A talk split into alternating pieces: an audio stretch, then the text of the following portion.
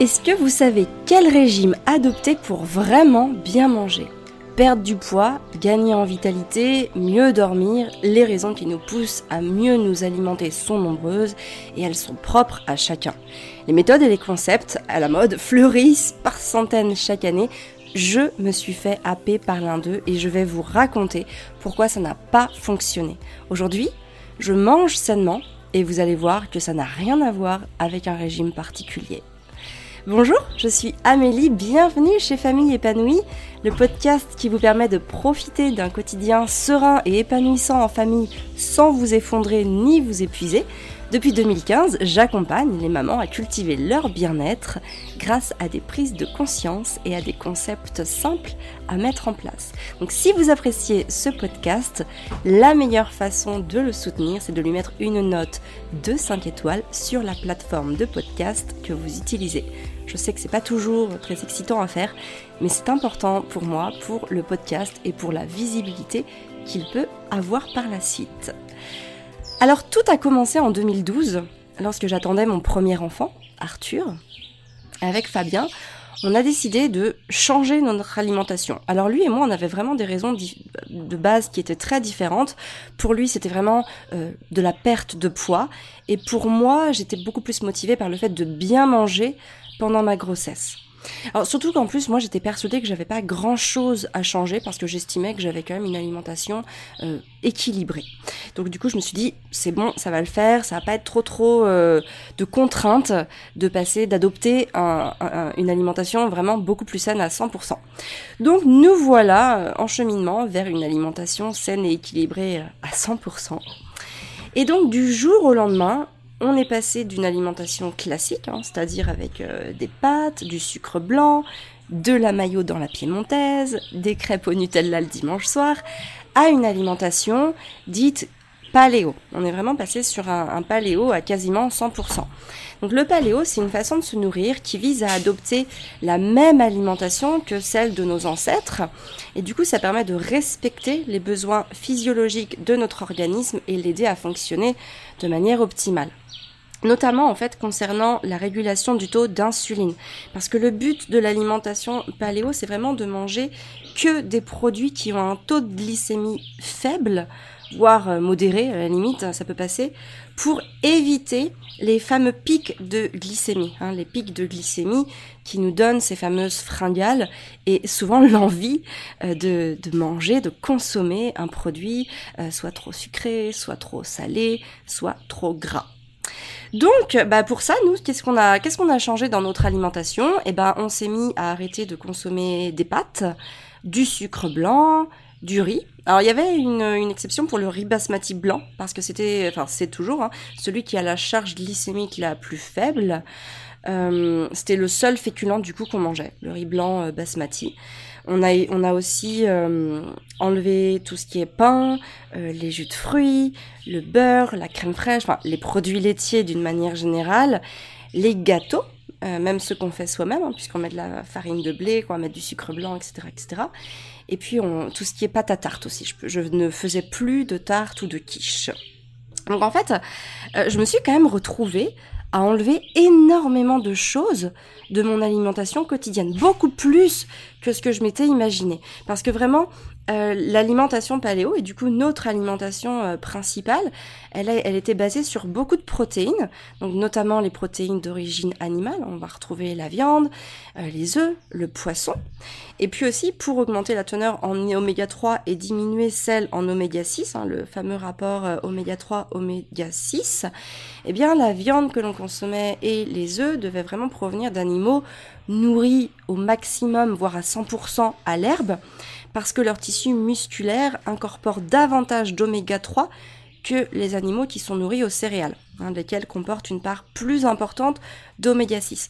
On consommait aussi beaucoup de poissons gras, hein, comme la sardine, euh, le maquereau, euh, le foie de morue, qui sont aussi très riches en oméga 3. Alors moi évidemment, j'en mange pas. Moi je mange pas de poisson ni de fruits de mer depuis que je suis toute petite. J'ai gardé une phobie alimentaire par rapport à une allergie, enfin une intolérance euh, que j'avais développée. Donc aujourd'hui j'en mange pas. Donc par exemple pour euh, mon rapport oméga 3 oméga 6, quand les Fabiens et les enfants vont manger la foie de morue, macro sardines, etc moi je vais manger aussi quelques petites capsules d'oméga 3 pour pouvoir euh, avoir un taux plus correct, un rapport plus correct entre les oméga 3 et les oméga 6. Ensuite, il y avait aussi peu de glucides, donc euh, en l'absence de céréales et de produits laitiers, bah, le régime paléo en fait il recommande la consommation abondante hein, de légumes et de fruits qui vont être pauvres en glucides. Donc ça va être tout ce qui est euh, principalement à, base d'eau, hein, concombre, courgettes, tomates, épinards. Et ça doit vraiment constituer la, source principale de glucides. Le régime paléo, il s'apparente aussi euh, euh, tout ce qui va être régime, un peu ce qu'on entend les régimes Atkins, qui sont très pauvres en glucides. Et puis aussi, on avait un petit, apport, un, petit apport en fibres qui doit provenir de fruits et de légumes frais et non de féculents ou de céréales. Donc on était vraiment sur une base de protéines, de végétaux et d'oléagineux. Et je peux vous assurer que finalement, euh, bah, ça n'a pas été simple du tout pour moi. Ça faisait vraiment, vraiment beaucoup, beaucoup de choses que je devais enlever et c'était même aussi des nouveaux réflexes apprendre euh, en cuisine et aussi même en amont hein, sur ma façon de, consommer. Et pourtant, bah, cette façon de consommer et de manger aussi, elle me parlait beaucoup parce que je, je la trouvais vraiment très en adéquation avec le fonctionnement naturel du corps, hein, euh, quelque chose qui est très proche de la manière dont l'homme a consommé pendant des milliers d'années. Et donc, bah, je, le trouvais, je, le trouvais, euh, oui, très adapté à, notre fonctionnement à nous de d'hommes avec un grand H du 21e siècle. Mais je peux vous assurer vraiment que c'était, ça a été compliqué et on va dire que bah, j'ai tenu à peu près deux ans comme ça, jusqu'à ce que je sois enceinte de Gaspard. Il y avait aussi, je tiens aussi à préciser qu'il y avait pas mal de complexité sur ce sujet aussi par rapport à nos proches. Hein. Le sujet était souvent remis sur la table à chaque repas de famille ou euh, à chaque fois qu'on passait des soirées avec nos amis. On avait souvent des remarques ou des réflexions parce que bah nous on faisait pas comme tout le monde, parce qu'on se compliquait la vie euh, et aussi parce qu'en faisant un choix différent de ce qu'ils avaient validé pour eux-mêmes, euh, inconsciemment on les amenait à se poser des questions auxquelles ils n'avaient pas du tout envie de répondre. Parce que forcément, répondre à ça, ça veut dire aussi remettre en cause ce qu'on est en train de faire et peut-être d'envisager de changer les choses. Chose qui est toujours très délicate chez les personnes que l'on rencontre d'une manière générale. Hein. Pas que nous, mais c'est tout le monde d'une manière générale. Et puis, il y avait aussi cette question euh, bah, des, privations.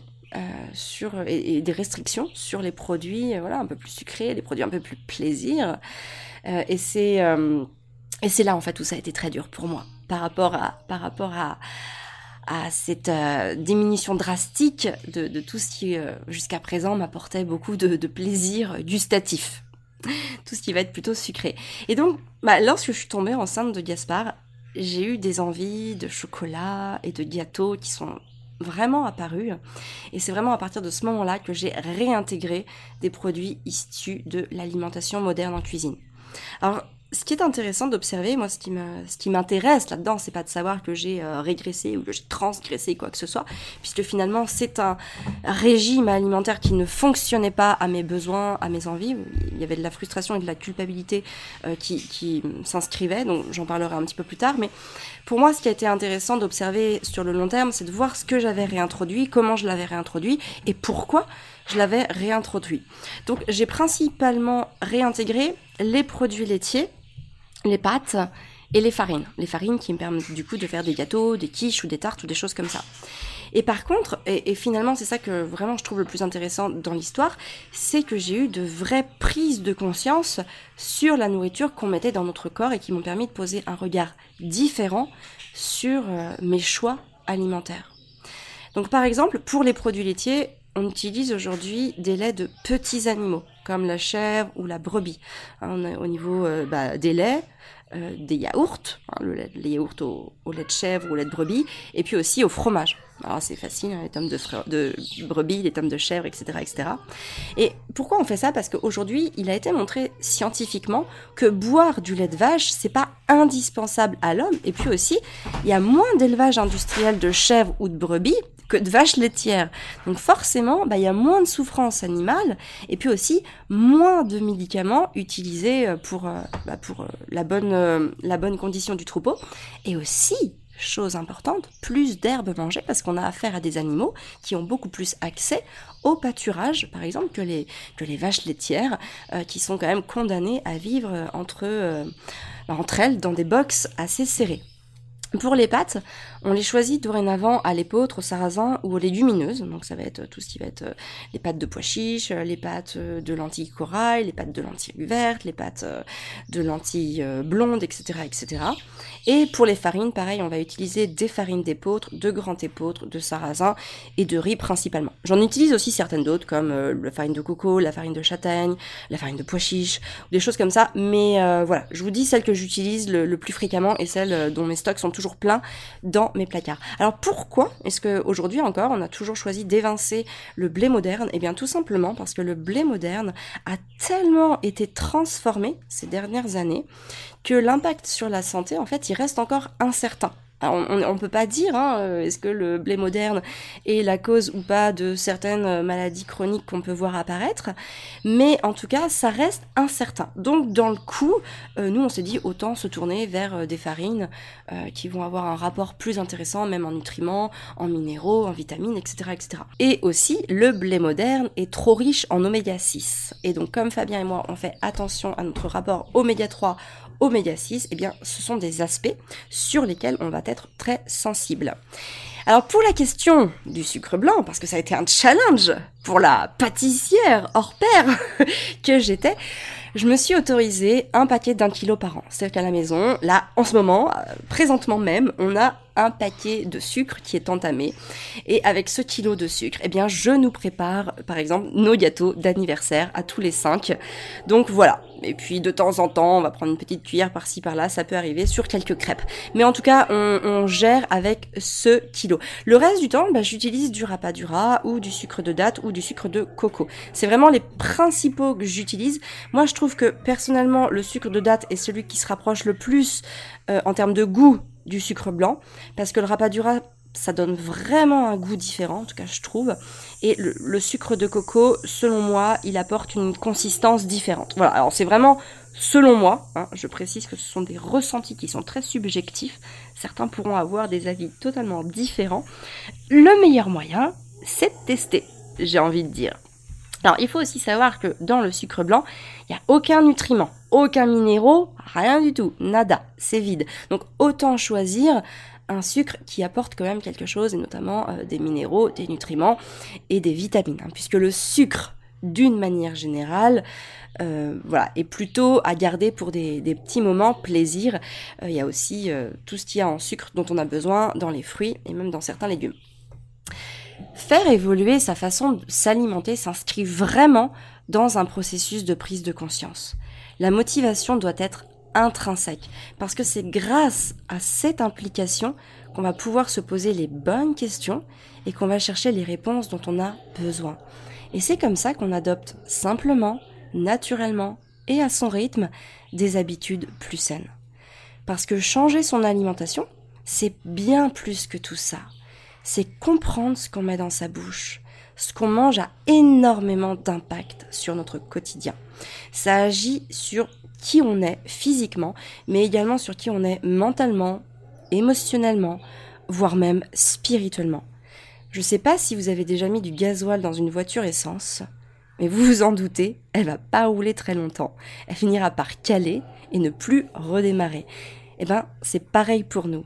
Lorsqu'on apporte au corps un carburant qui n'est pas celui qu'il est censé recevoir, le corps ne peut pas fonctionner très longtemps de manière optimale. Changer son alimentation, c'est prendre part de toutes ces informations et les intégrer pour s'en servir, pour évoluer. Nos choix alimentaires agissent aussi hein, sur nos pensées et notre mental dans leur globalité. Dans l'intestin, il y a des millions de neurones qui sont reliés par un nerf aux neurones qui sont présentes dans le cerveau. Donc ce qui se passe dans nos intestins influence notre mental. Mais est-ce que changer son alimentation implique de complètement arrêter tous les petits plaisirs qui nous font envie? En nous privant, on va vraiment créer de la frustration. Et cette frustration, elle va nous amener à consommer en douce ou de manière compulsive à un moment ou un autre. Et c'est ainsi qu'on va inviter la culpabilité et tout un autre euh, rapport d'aspect compliqué à l'alimentation. Donc la meilleure chose à faire, c'est de savoir comment bien s'alimenter et puis ensuite on va l'adapter dans notre quotidien en s'autorisant de temps en temps ce qui peut nous faire plaisir. Rappelez-vous aussi, hein, la culpabilité, c'est mauvais pour la santé. Donc aujourd'hui, moi je ne suis plus aucun régime ou aucun concept à la mode. Je me laisse guider par mes envies et je fais bien la différence entre le quotidien où je me nourris avec plaisir et en conscience et les moments où je craque par exemple sur le chocolat avec plaisir et en conscience aussi. N'hésitez surtout pas à réagir et à laisser avec vos mots votre témoignage sur ce que vous avez vécu par rapport à un régime en particulier ou sur la manière dont vous consommez tout simplement. Je vous laisse l'écrire en commentant le podcast sur la plateforme de podcast que vous utilisez. Moi, je vous donne rendez-vous la semaine prochaine pour un nouveau podcast. Merci de m'avoir écouté, merci pour votre confiance. Je vous souhaite une très très belle journée et surtout, prenez soin de vous.